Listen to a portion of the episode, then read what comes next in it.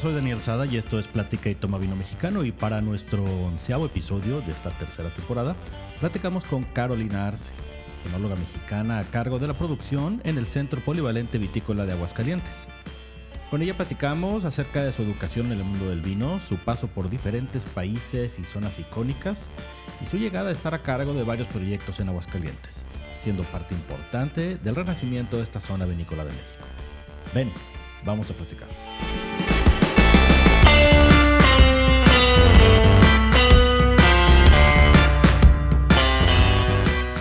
Carolina Arce, bienvenida a Platica y Toma Vino Mexicano, ¿cómo estás? Hola, ¿qué tal Daniel? Muy bien, gracias. Un gusto tenerte aquí por primera vez en nuestro podcast eh, para platicar un poquito del el vino del centro de México, entre otras cosas. Pero comencemos como siempre con, para quienes no te conocen, eh, que nos platiques un poquito de quién eres eh, y luego vamos a ir platicando acerca de cómo fue que llegaste a Aguascalientes. Sí, bueno, pues me presento, soy Carolina Arce y yo soy enóloga. Mm, yo como formación tengo licenciatura en Ingeniería Bioquímica por la, unidad, ah, por la Universidad Autónoma de Aguascalientes y luego yo me fui a hacer mi maestría a la Universidad de Borgoña en Francia. Entonces pues tuve la oportunidad de estar dos años allá trabajando en diferentes vinícolas y estudiando y pues luego ya que regresé aquí a México, pues tuve algunas oportunidades de irme a otros lados. También estuve trabajando en California, en la región de Sierra Foothills. Y luego estuve un ratito aquí de vuelta en Aguascalientes. Trabajé una vendimia con Vinícola Santa Elena y Bodegas Origen. Y luego me volví a ir y me fui a Nueva Zelanda, a la región de Marlborough y pues allá estuve trabajando una vendimia y luego ya pues estoy de regreso aquí a Aguascalientes. Básicamente pues ese es como pues mi recorrido que he tenido como enóloga y pues ahorita estoy a cargo de la producción del Centro de Valor Agregado que también se conoce como el Centro Polivalente Vitícola en Aguascalientes, que es parte de Somos Vida Aguascalientes. Ok, oye, eh, vámonos hacia atrás, o sea, vamos a empezar con Francia. Eh, entiendo, a ver, si entendí bien, en algunos lugares has trabajado y en otros has estudiado, más sin embargo en todos has aprendido, como suele suceder. Eh, de Francia, ¿qué fue lo que, lo que crees que te trajiste de Francia? Pues muchas cosas, la verdad. Eh, el estudiar en, en otro país, pues siempre es una experiencia muy enriquecedora y pues desde la cultura de cómo se vive y luego pues ya la cultura del vino y pues y estudiar sobre eso que yo la verdad, o sea, cuando me fui, a lo mejor, o sea, sí tenía una idea por mi formación como ingeniera bioquímica, pero realmente pues uno no se adentra tanto hasta que estás ahí. Entonces, eh, aparte, pues el idioma es un poquito una barrera y al principio, la verdad, pues sí fue un poco complicado, difícil como que agarrarle la onda, eh, pero pues ya después uno mm, empieza a comprender bien como que toda esa parte de, la cultura del vino que ellos tienen. Entonces, mm, yo me fui allá sin conocer a, a nadie, entonces, pues realmente pues empecé desde cero. Y eh, a mí me tocó luego, luego hacer una estancia porque el programa ya es un poco diferente al de otro tipo de, eh, de maestrías. Allá no comienzan las clases, o sea, uno comienza a hacer su estancia en vitivinicultura y luego ya empiezan las clases. Entonces, lo que hay que hacer es conseguir pues un lugar en donde pues vas a hacer tu, tu estadía y pues yo llegué así Eh, y me tocó trabajar en, este, en, una vinícola que se llama Emile Barrique, eh, que está en un pueblito chiquito, allá todos los pueblitos de Francia eh, son súper chiquitos, incluso algunos no tienen ni siquiera tiendas de abarrotes, ni panaderías, ni nada, o sea, es el pueblito y ya, ¿no? Entonces, lo, lo chistoso de allá es que pues te tienes que este, adaptar ahora sí que a esa vida porque pues yo que más bien toda la vida he vivido en ciudad es un poco complicado, ¿verdad? Pero uno se va dando cuenta de que pues para esto de la enología hay que tener contacto con la naturaleza, estar muy apegado pues a toda la parte de viñedos, todo eso. Entonces, sí fue un poquito un choque cultural en esa parte para mí, pero después ya me fui dando cuenta pues de lo importante que es esto.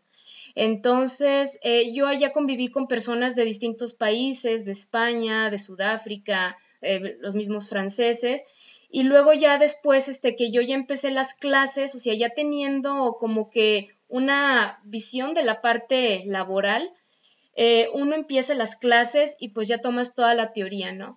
Y luego uno vuelve a hacer otra estancia que eh, esta vez me tocó en Beaujolais, en la región de Beaujolais, este, en el Cru de Mulava.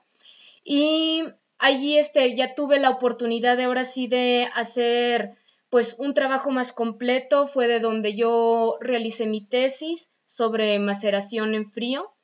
Eh, y ahí eh, pues aprendí muchísimo más, conoces nuevas personas y igualmente estás en un pueblito y nada más convives con los mismos franceses todo el día. Pero es muy, muy interesante eh, porque pues aprendes también, o sea, cómo ellos pues tienen una cultura del vino muy apegada, o sea, diario para ellos es, ellos cenan con vino todos los días y es algo normal, ¿verdad? O sea, una copita de vino eh, para ellos es algo, pues, parte de, su vida, de, toda su vida. O sea, ellos desde chicos eh, saben sobre el vino. Por ejemplo, pues muchas personas que se dedican a eso, ellos empiezan pues desde chicos a ver cómo es el trabajo de los viñedos, cómo es la producción del vino. Entonces, por ejemplo, la mayoría de mis compañeros de maestría, pues ya sus familias desde toda la vida pues habían tenido viñedos y ellos ya sabían sobre la producción de vino. Entonces, en cierta forma es como una ventaja que ellos tienen, casi que nacen sabiendo hacer vino, ¿verdad? Y pues a mí también pues eso me costó un poquito de, de trabajo porque pues aquí en México todavía nos falta poquito para llegar allá. Lo bueno es que poco a poco estamos avanzando. Entonces, pues el tener como que toda esa cultura que, que nos rodeaba, porque por ejemplo las reuniones con mis compañeros y con mis amigos siempre eran también alrededor del vino, o sea, cada quien llevaba una botella de vino y durante toda la noche degustábamos eh, y, y realmente no era nada más hacer fiesta por fiesta, ¿verdad? Entonces era de, ah, mira, el vino que trajiste está así, yo creo que a lo mejor tuvo este tipo de vinificación, entonces eran comentarios a lo mejor medio nerds, pero pues era así como que una cultura muy, muy interesante entonces, pues yo creo que eso fue lo que más me traje, como que esa pasión y ese amor, eh, que a lo mejor pues yo ya tenía, o sea, ya tenía como sembrada la, la semilla y allá la verdad pues floreció pues de una forma muy bonita y pues eso es lo con, con lo que yo llegué aquí a México. Yo creo que una de las grandes diferencias que tiene, bueno, marcadas que tenemos entre, obviamente entre Francia y México, es pues estas cantidad de generaciones que han estado produciendo vino eh, y, que como bien dijiste ahorita, pues parece que lo traen en la sangre, ¿verdad? Nacen con eso. Pues sí, son, son generaciones y generaciones y generaciones y generaciones de gente haciendo vino y, viviendo para eso, ¿verdad? Este, viviendo por eso y para eso. Eh, entonces, creo que eso pues toma tiempo, eh, afortunadamente eso así es, es nada más de, que los, los, viñedos y los vinícolas aquí eh, sobrevivan y sigan trabajando y pues poco a poco habrá gente que lo traiga así como allá la gente en la sangre y poco a poco entrará en, en nuestra cultura diaria. Yo no creo que esto vaya a suceder de manera rápida. Digo, creo que hay cosas que se pueden acelerar y que se ha visto un, este, un crecimiento, obviamente, en el número de proyectos que hay, en el número de estados que producen vino en México, en el número de, en la cantidad de vino que consumimos, en todo eso, claro que hay incremento, pero la verdad es que es, despacio. No sucede de, de, un momento a otro. Eh, pero creo que esa es una de las cosas que la, la, manera en que el francés ve el vino, creo que es... Eh, a, los que somos consumidores, sobre todo, creo que es lo que más nos debe de interesar. Eh, obviamente el vino es lo que más importa, pero la manera en que, en que la gente vea ya el vino, con la casualidad con lo que lo ven, pero al mismo tiempo con el amor y el eh, orgullo nacional que le tienen, eh, se vuelve una mezcla muy interesante de algo que es tan bonito y que lo tienen, tienen la fortuna de que sea de todos los días. A diferencia de, de, pues de otros lados, no sé, donde no, no, no, aún no tenemos esa, esa visión sobre algo tan bonito como el vino.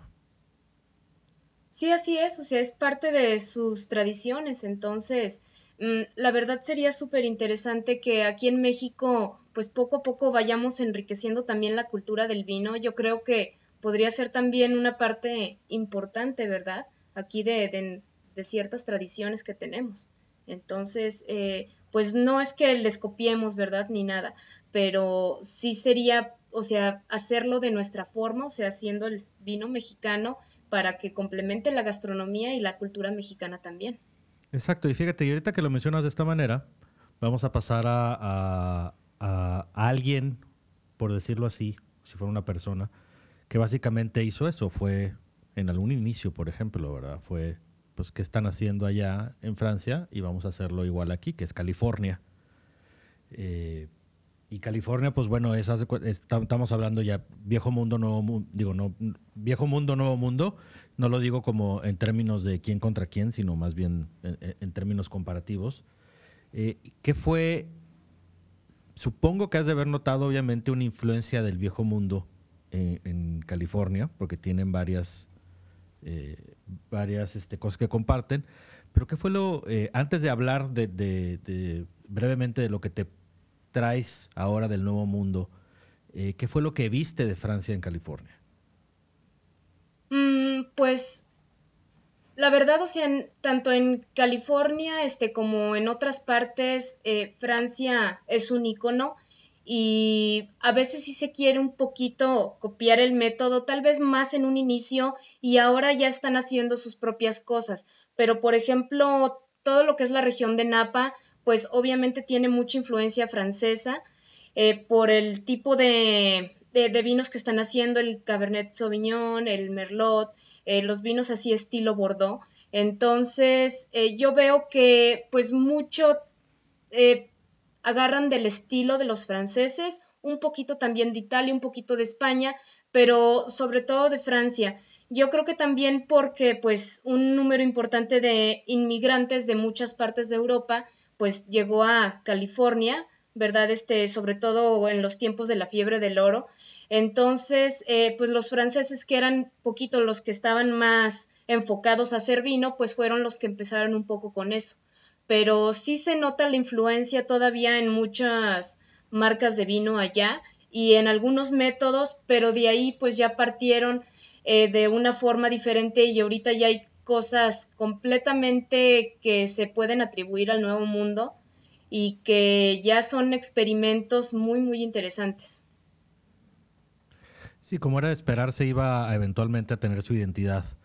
Eh, y, como es en muchos casos eh, del nuevo mundo, pues obviamente la inspiración siempre va a ser el viejo mundo, la inspiración inicial. Eh, pues quiénes son los, los, países que mandan, pues Francia, Italia, España, y de ahí, de ahí van a salir prácticamente todas las inspiraciones, cuando menos iniciales, ¿verdad? Hasta que vas encontrando tú tu, propio, eh, tu propia identidad en base a tu realidad. Porque eso es parte de lo que al final del día la va te va forzando a tenerla, ¿verdad? Por más que quieras hacer exactamente el mismo vino en California y en Francia, pues vas a ver diferente porque hay diferencias.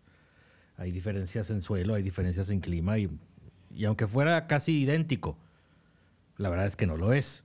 O sea, aunque pareciera que por clima es idéntico, que luego a veces eh, creo que en algunos casos a veces se simplifica y se dice que el clima es como el Mediterráneo. No, no, no. El clima del Mediterráneo es una cosa, el clima de este lugar es otra cosa y el clima de Oregon no tiene nada que ver y el suelo tampoco. Y eso es parte de la identidad, ¿verdad? De, de, y de estos pequeños, que a veces que son detalles que no se ven, que pudiera parecer que es igual. En una de esas te ponen una foto de, un, de, una vinícola en California o en Francia y, y puedes equivocarte de dónde es sin ningún problema. Pero la realidad es que es muy diferente, este, afortunadamente, ¿verdad? porque si no, qué, espanto de aburrición que todo fuera igual.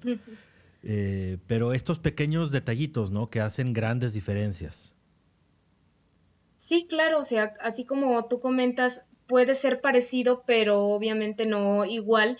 Y pues eso es lo divertido, ¿no? Y la parte interesante del vino que pues se va a expresar de forma diferente y pues eso le va a dar su, su tipicidad y originalidad también. Entonces, o sea, sí puede haber climas parecidos a los que pues ciertas variedades se adaptan o ciertos suelos también, pero pues siempre va a haber una pequeña diferencia, así es. Claro, y el carácter de la gente va a tener que ver también. Eh, también. El, espíritu de aventura de un lado o de otro, pues te va a llevar a, querer seguir o no las reglas este, a rajatabla o no. Dependiendo quién seas, pues a lo mejor no te interesa más que una, una, pequeña guía de hacer las cosas y luego ya vas a querer hacer lo que se te dé la gana, como aquí somos más o menos. Eh, o vas a tener también pues tu paladar y tu gusto para decir, oye, aquí nos gusta, eh, por X razón histórica gastronómica, eh, nos gustan los vinos con tal cantidad de acidez o con tales taninos o con, porque se adapta mejor al paladar, ¿verdad? Y todo eso va forzando a la, a la identidad de, de cada vino. Y ahora eh, me gustaría preguntarte, porque del nuevo mundo brincar al nuevo nuevo mundo, que vendría siendo creo que Nueva Zelanda. Eh, y, repito lo de nuevo porque creo que Australia y Nueva Zelanda, cuando menos un rato, eh, y según yo siguen siendo todavía medio líderes en, en adaptar tecnologías. les gusta el, el, tema tecnológico, les gusta adaptarse eh, tecnológicamente y estar avanzando en, probar nuevas tecnologías en una industria que es este, pues bastante tradicional. Eh, Nueva Zelanda y Australia, además de que los vinos suelen ser muy específicos eh, y, yo he tenido gratas experiencias con, vinos de ambos países, pero a mí una de las cosas que me resalta es que tienen, cuando menos en, la industria del vino, en la parte de atrás, tienen fama de tener esa predilección por intentar cosas nuevas. Sí, eh, sí se destaca mucho la, diferencia, por ejemplo, entre California y Nueva Zelanda y en Australia, que bueno, yo más bien conocí Nueva Zelanda y más o menos eh, allá pude pues tomar un poquito más la idea de lo que hacen en Australia, ¿verdad? Porque hasta eso sí son bastante diferentes entre sí. Y yo creo que ellos ya tienen como una identidad un poquito más definida en cuanto a sus vinos, todavía más que California. Como que California todavía están experimentando un poco más, a pesar de que pues en California se hace vino desde mucho antes que allá en Nueva Zelanda y en Australia. Pero por ejemplo, eh, de por sí este, cada vinícola es un mundo totalmente diferente. O sea, puedes estar en el mismo lado y en el mismo país y una vinícola es totalmente diferente, así como comentaste de que pues cada quien tiene su gusto, ¿no? Entonces, eh, el estar en Nueva Zelanda, mm, para mí sí fue un poquito diferente porque en California, a pesar de que hay unas vinícolas pues muy grandes de fama mundial como Galo, este, como este, eh, Kendall Jackson, eh, pero por ejemplo, muchas vinícolas todavía son muy pequeñas y un poquito más artesanales y tradicionales. Y a mí me tocó estar en California en una vinícola, pues más o menos pequeña. Y en Nueva Zelanda, eh, por más pequeño que te quieras ir, es enorme. son producciones muy, muy grandes. Mm, híjole, por ejemplo, o sea, a mí cuando yo fui me dijeron, no, es que aquí somos una vinícola pequeña este, pequeña, pero producimos como un millón de litros, este, entonces, eh, y tenían tanques de 40 mil litros, y eso realmente es pequeño porque, por ejemplo, a una compañera le tocó trabajar en otra vinícola donde tenían tanques de 100 mil litros, entonces, pues era un o sea, en comparación, pues era, eh, sí era muy, muy diferente el, el, tamaño, o sea, realmente, pues yo sí estaba en una pequeña en comparación de las demás, eh, pero pues para mí era enorme. Y realmente pues es muy distinta pues la dinámica que se tiene, obviamente de cómo se organizan pues para procesar toda la uva, de que les llegan toneladas y toneladas las 24 horas del día. Y es muy interesante porque no te toca hacer de todo como en otro tipo de vinícolas, o sea, ahí tienes que hacer nada más una cosa y cada quien se enfoca en una cosa, entonces el trabajo sí es muy distinto.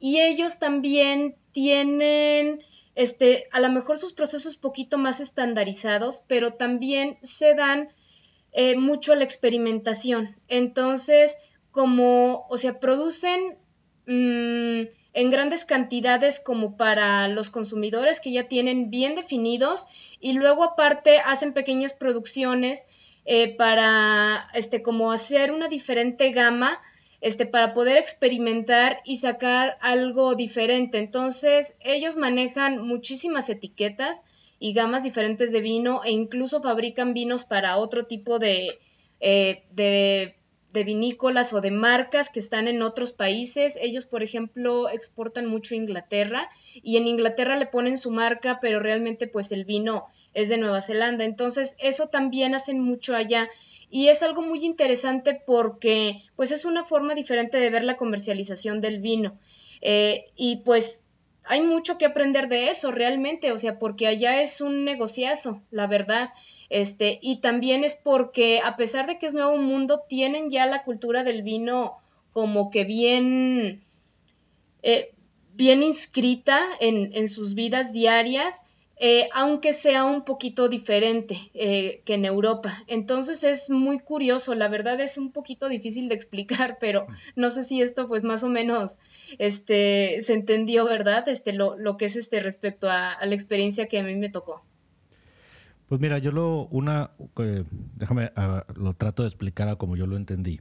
Digo, en muy pocas palabras, es eh, los neozelandeses y los australianos eh, encontraron una identidad de relativamente rápido que yo le voy a, se lo voy a atribuir en este, en este argumento, no se lo voy a atribuir exclusivamente, pero creo que un factor ha de haber sido que rápidamente identificaron qué les gustaba quién era su qué, qué, quieren tomar. Y luego, luego dijeron, oye, vámonos en grande, ¿no? Este, tenemos capacidad de producir muchísimo, eh, que tiene una gracia. Eh, es, otro, es, es, otra, es otro parque de diversiones. Eh, se juega con otras cosas. Este, el simple hecho del tamaño de los volúmenes, de como tú dices, está recibiendo uva 24 horas y, ellos se creen, a lo mejor, más bien, o como tú dijiste, se creen una vinícola pequeña, ¿verdad? Aquí nos morimos con unos tamaños de esos.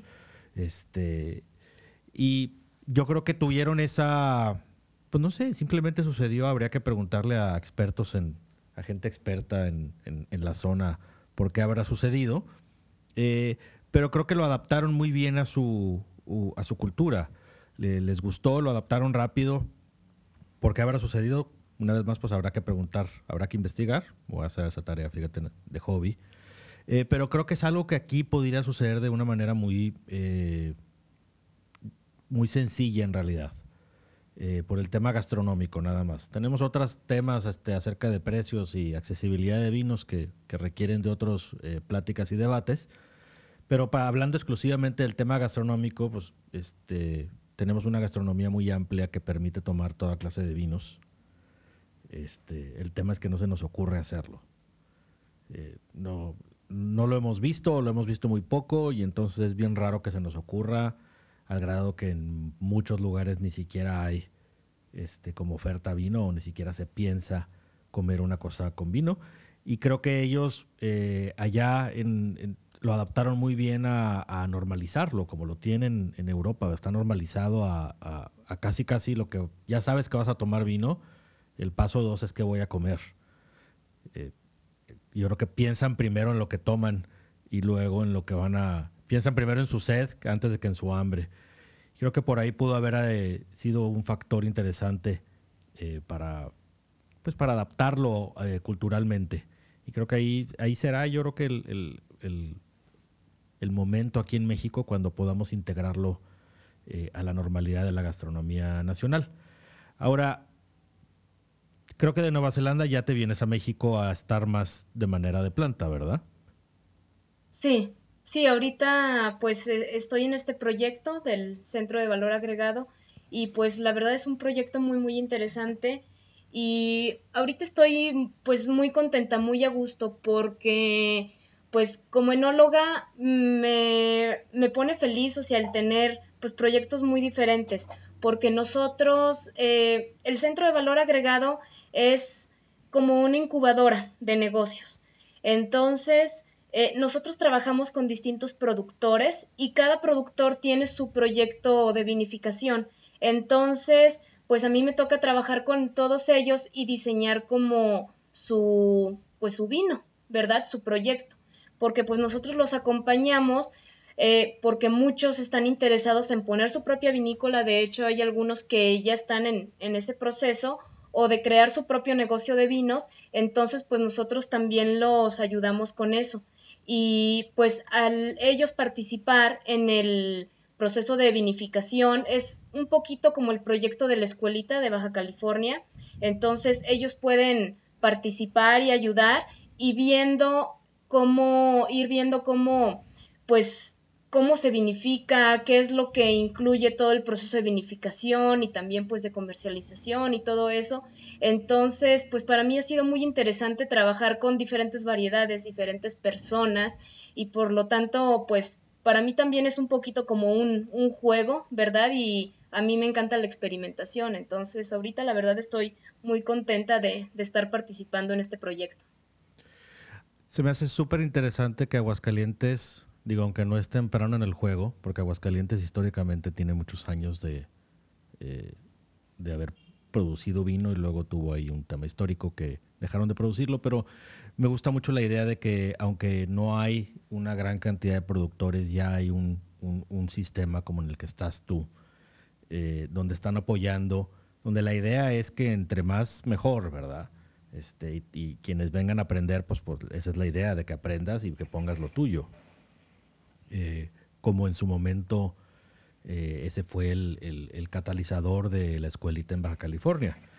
Eh, y ojalá este, podamos replicar ese tipo de ejemplos eh, en algún momento existan en todos los estados de México. Yo creo que en algún momento casi todos los estados de México van a dar algo de vino en algún momento, pero en los que hay, creo que hay gente que bien facilito les das un empujón y con empezar a tomar pequeños cursos, al rato ya no pueden parar y están viendo cómo le hacen para poner una vinícola. Eh, yo conozco varias personas de Baja California que así empezaron, lo único que hicieron fue darles un empujón, les dieron un curso y ya no pudieron regresarse. Y ahorita tienen ahí proyectos este, muy interesantes, este, pero creo que esta es una de las maneras eh, más interesantes y más divertidas de hacerlo. Ahorita que mencionaste lo de experimentar y, y al mismo tiempo de jugar, porque cuando experimentas es, como jugar en realidad. Eh, creo que aparte eh, es algo que a la gente que le gusta el vino, una característica que comparte, creo que un común denominador es una curiosidad y unas ganas de, ver qué pasa, porque producir vino pues es parte esto de como una especie de alquimia, de ir vas preparando algo, eh, vas siguiendo un proceso y vas viendo a ver qué pasa. Eh, tú vas con las mejores intenciones y según tú todo va en, buen camino, que esperemos que sí, eh, pero creo que es algo que, se le da precisamente a la gente que tiene esta, esta, esta mentalidad curiosa y estas ganas de experimentar. Creo que hacer vino es algo que, que te puede satisfacer, por decirlo así, esa, esas ganas de estarle moviendo algo, ¿verdad? Lo que te quiero preguntar ahorita en específico es, eh, que se me hace muy interesante también, perdón, antes, eh, el hecho de que tú tienes la oportunidad, de perdón, la oportunidad de trabajar con gente diferente dentro de, Aguascalientes, gente que se va a convertir eventualmente en, proyectos específicos. Eh, y cada uno trae, obviamente, su idea, cada uno trae su gusto, cada uno trae el perfil de lo que quiere hacer.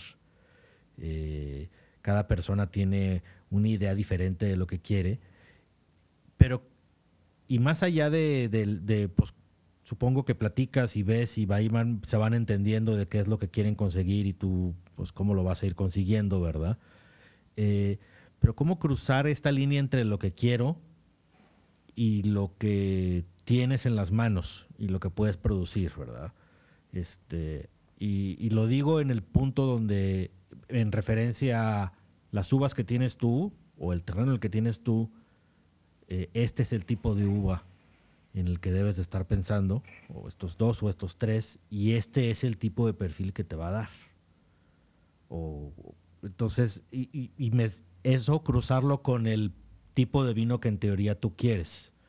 Entonces me hace bien interesante que, te, que estás en, como tratando de adivinarle eh, y, de jugarle a eso, ¿no? Porque son, son varias variables las, las, las que se cruzan. Una cosa es el vino que queremos hacer y otra cosa es el vino que podemos hacer. Sí, claro, eh, pues sí es un poquito complicado, pero pues también eh, parte de, ese proceso, nosotros también impartimos cursos y les damos pues apoyo teórico a los productores para que ellos también mm, conozcan pues desde el inicio pues todo el proceso de vinificación, les damos un poco de cursos de viticultura y de enología para que ellos también conozcan igualmente pues, la forma en la que yo trabajo. Entonces, eh, depende de mí, mm, pues acompañarlos y explicarles, eh, pues mira, o sea, mm, más o menos buscamos que las uvas lleguen con este grado de maduración, eh, que tengan tantos bricks, o mira, o sea, a lo mejor el clima no lo favoreció y las uvas llegaron de esta forma, con estas características, y yo les digo, mira, o sea, puede pasar esto, yo puedo hacer esto, más o menos eh, el vino puede resultar de esta forma, o sea, a lo mejor sí conviene ponerle barrica o no conviene ponerle barrica, este, o yo te recomiendo que a lo mejor hagamos una maceración más larga a mayor temperatura o menor temperatura. Entonces, realmente esta es la parte un poco de juego y de experimentación. Eh, y ellos van entendiendo de que pues no siempre uno pues va a obtener el vino que quiere, ¿verdad? Porque la uva es la que nos marca el paso y la que nos dice cómo va a estar todo. Eh, y ahora sí que la parte en la que pues uno como enóloga este, pues puede intervenir, pues es como llevar esa, esa uva de la mano y ellos entonces, los productores, eh, van viendo cómo es el proceso de vinificación y por qué son importantes las diferencias entre las añadas. Y entonces, pues ellos también pues van comprendiendo de que por más de que uno quiera llevar cierto proceso, a veces el vino no quiere. el vino tiene como su vida propia, entonces, pues eh, es parte de, ese aprendizaje.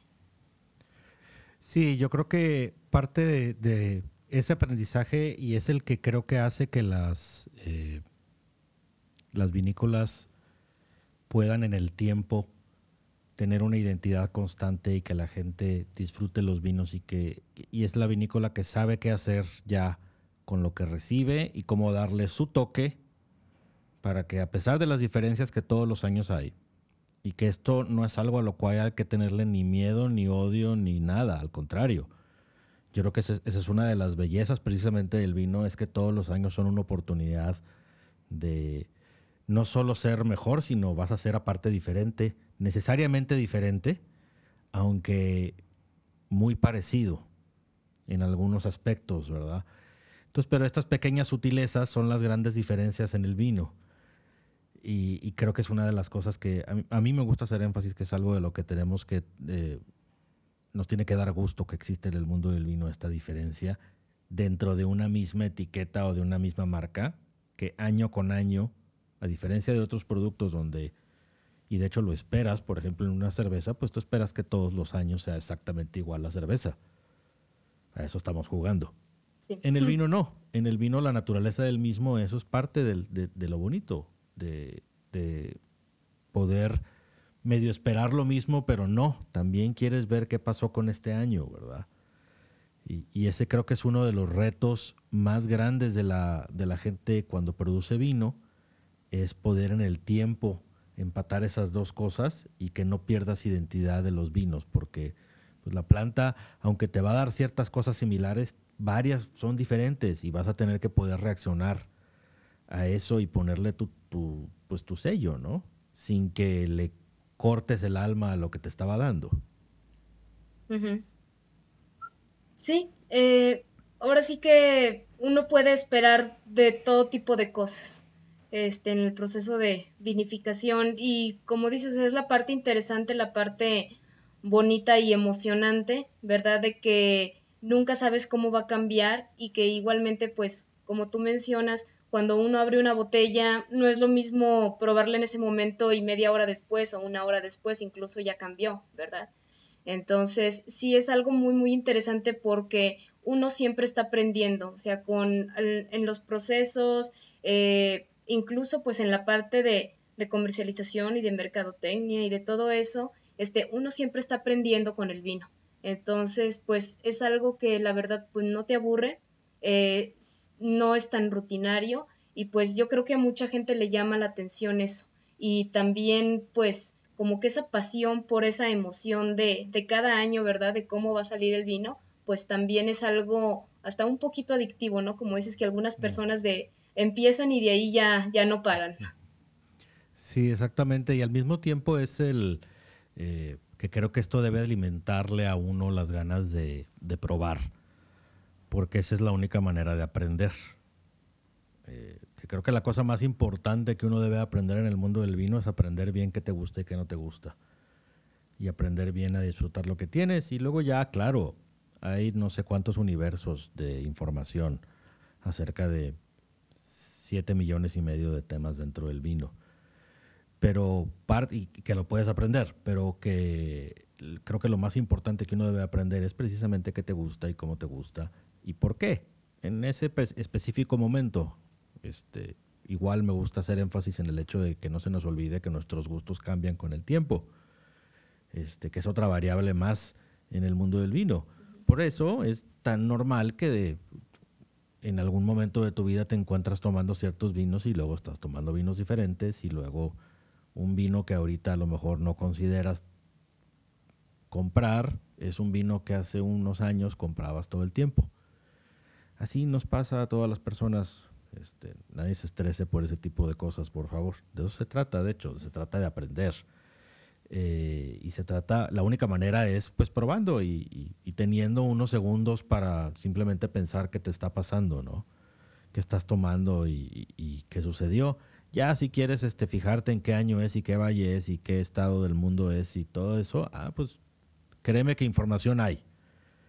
Y vas a tener ahí para, para eh, gastar horas de tu vida en eso. Pero independientemente de que lo hagas o no, lo más relevante creo es nada más pues aprender en eso porque va a ser la única manera en cómo vamos a poder eh, disfrutarlo, creo que al, en el mayor porcentaje posible y como consecuencia tenerlo en nuestra cultura. Sí, sí, pues eh, es algo que pues uno también experimenta, ¿no? Como consumidor.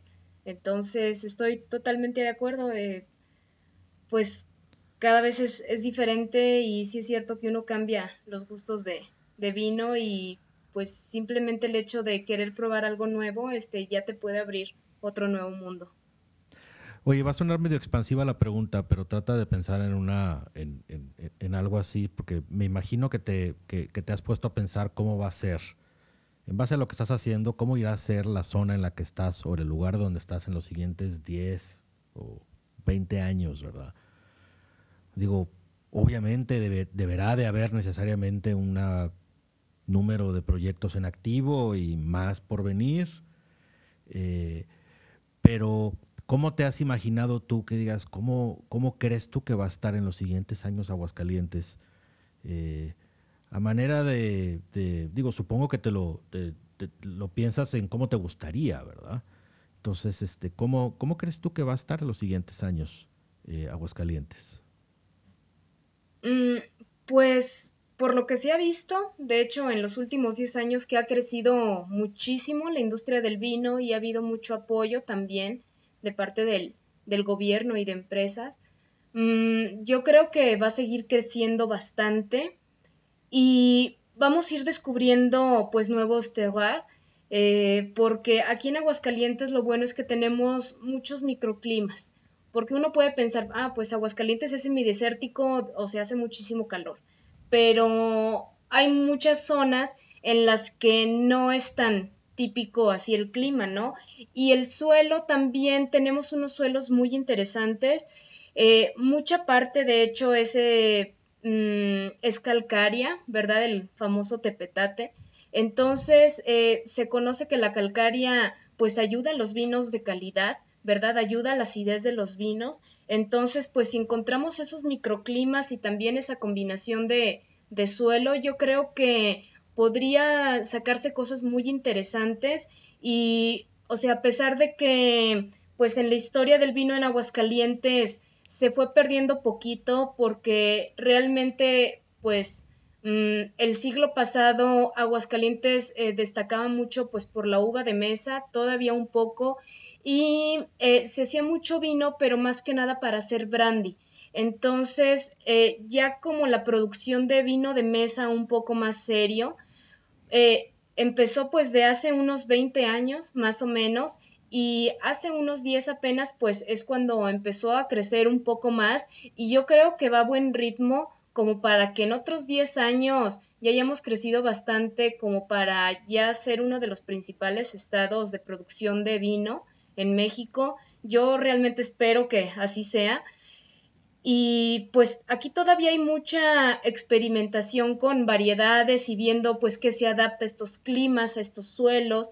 Entonces yo creo y espero que, que en el futuro nosotros pues ya tengamos eso un poquito más definido como para empezar también pues a ver eh, ciertas denominaciones de origen que yo creo que México eh, todavía le falta tantito, pero va precisamente para, para allá en formar sus denominaciones de origen o empezar a destacar pues ciertas tipicidades de, de las zonas vitivinícolas. Entonces yo esperaría que Aguascalientes pues también participara y pues sea una de las principales zonas y que pues ya se destaque pues a nivel nacional y también a nivel mundial, así como Baja California que ya tiene pues cierta fama a nivel internacional pero por ejemplo, pues es ahorita como que el único lugar que se destaca pues en otros países. Yo esperaría que pues más estados, incluyendo Aguascalientes, pues también lleguen a ese nivel. Yo creo que pasa algo similar si pasas la conversación al mundo del vino y le preguntas en Europa a alguien y dices México y pues se van a imaginar una cosa diminuta o se van a imaginar, o sea, veto a saber si se imaginan algo y pasando al contexto nacional, yo creo que pasa algo similar con Aguascalientes. Eh, ahorita que lo estabas mencionando, dije que yo creo que cuando decimos Aguascalientes, yo creo que nos estamos imaginando exclusivamente la ciudad de Aguascalientes. Este, y probablemente nada, algo de terreno alrededor y como que ya. Y nadie piensa más allá. ¿verdad? Yo creo que malamente, obviamente, lo estoy diciendo desde la cúspide de mi ignorancia en este tema.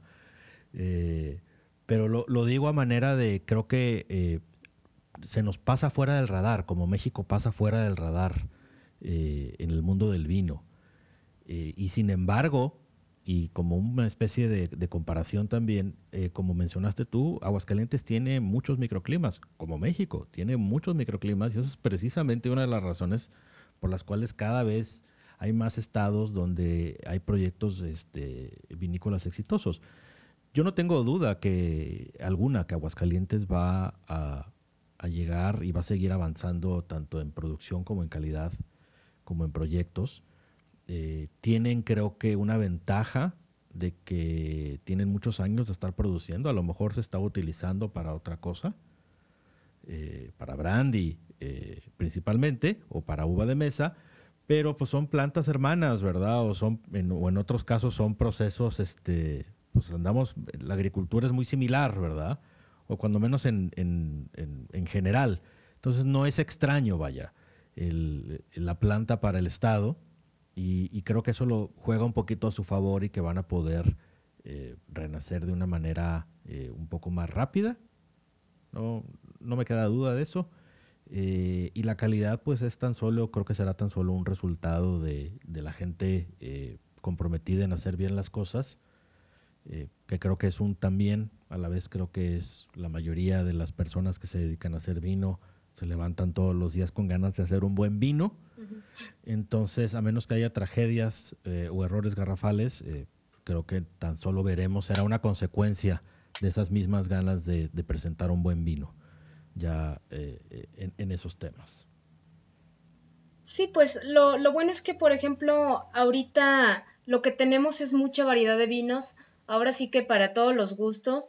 Entonces, eso también pues puede ser muy interesante para mucha gente y pues justamente como estamos teniendo apoyo de, de turismo este, y de, del Estado, entonces eh, justamente el año pasado iniciamos con la ruta del vino ya de Aguascalientes.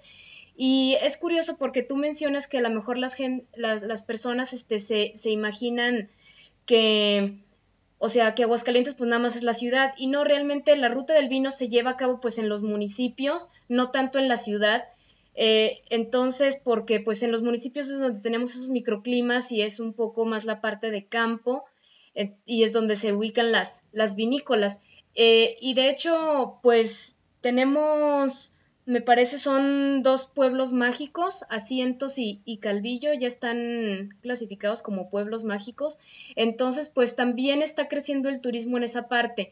Y aunado a lo del vino, yo creo que puede ser pues un destino pues que le llame mucho la atención a muchas personas de fuera, no nada más, por ejemplo, la Feria de San Marcos, sino que también pues introduzcamos el, el, vino pues en todas esas tradiciones. Y yo creo que ahorita se está logrando mucho y como te digo, o sea, hay para todos los gustos y yo creo que pues es un área pues muy interesante para que las personas interesadas en el vino mexicano o incluso pues este de otras regiones que no sean las clásicas pues puedan empezar a conocer un poquito de los vinos que estamos haciendo aquí. Sí, yo creo que hay varias maneras de, de, verlo. Eh, por un lado, la gente que vaya a visitar Aguascalientes pongan en su lista que hay un tema de vinos eh, para que sea parte del turismo dentro del estado. Eh, y por otro lado, a quienes estamos en el tema de vinos eh, y que estamos probando y como dices, para aprender un poquito más y ver y conocer de, la, de las zonas clásicas, a lo mejor por decirlo así, de México, eh, y darnos siempre la oportunidad de, conocer un estado nuevo, un valle nuevo, una zona nueva, eh, precisamente para ver, no, más allá de que, y, esa es la idea obviamente de que te guste, pero para que veas precisamente cómo es diferente, porque lo es. Este, no esperes la misma cosa.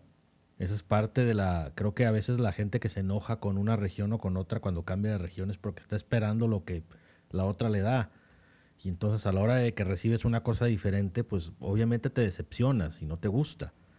Este, creo que ahí es un simple cambio de mentalidad de precisamente esperar algo diferente eh, y, estar como con mentalidad a lo mejor un poco, eh, no sé si infantil es la palabra, pero a lo que quiero decir es de que estés abierto a, a, a que te sorprendan, ¿verdad?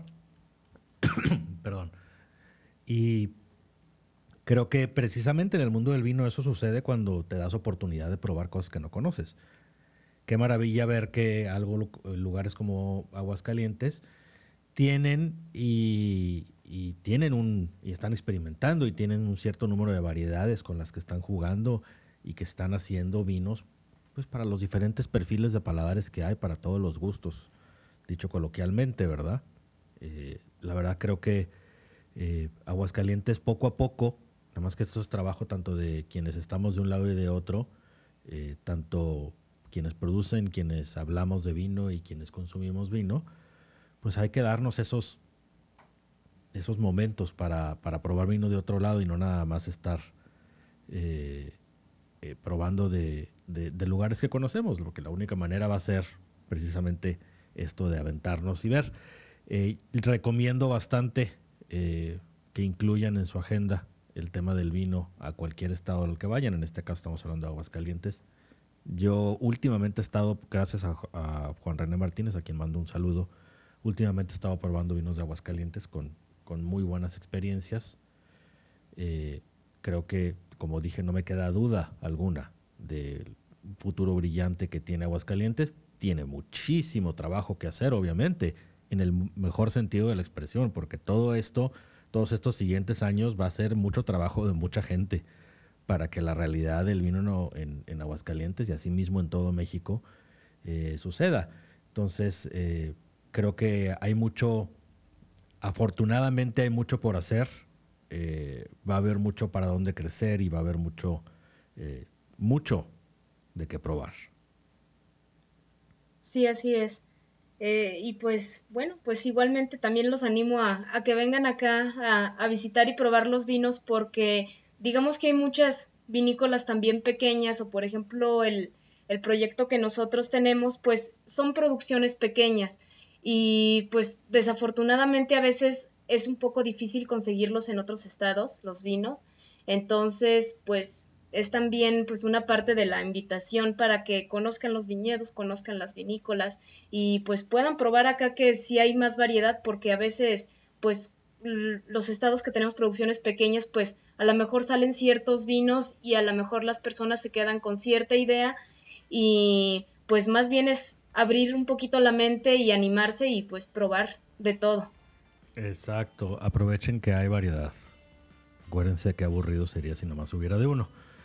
Eh, pero bueno, eh, Carolina, te agradezco esta primera aparición en este podcast de Platique Toma Vino Mexicano. Espero que la siguiente sea en Aguascalientes.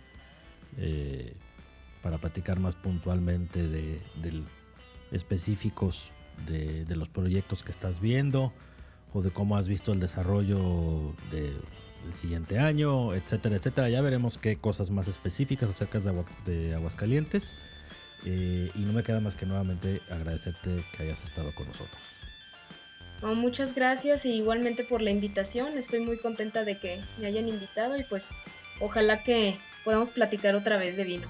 Claro que sí, y a quienes nos escuchan, este, anímense a probar cuando menos vinos de Aguascalientes. Anímense también a ir, ya que se pueda, eh, y que tengan ganas de viajar.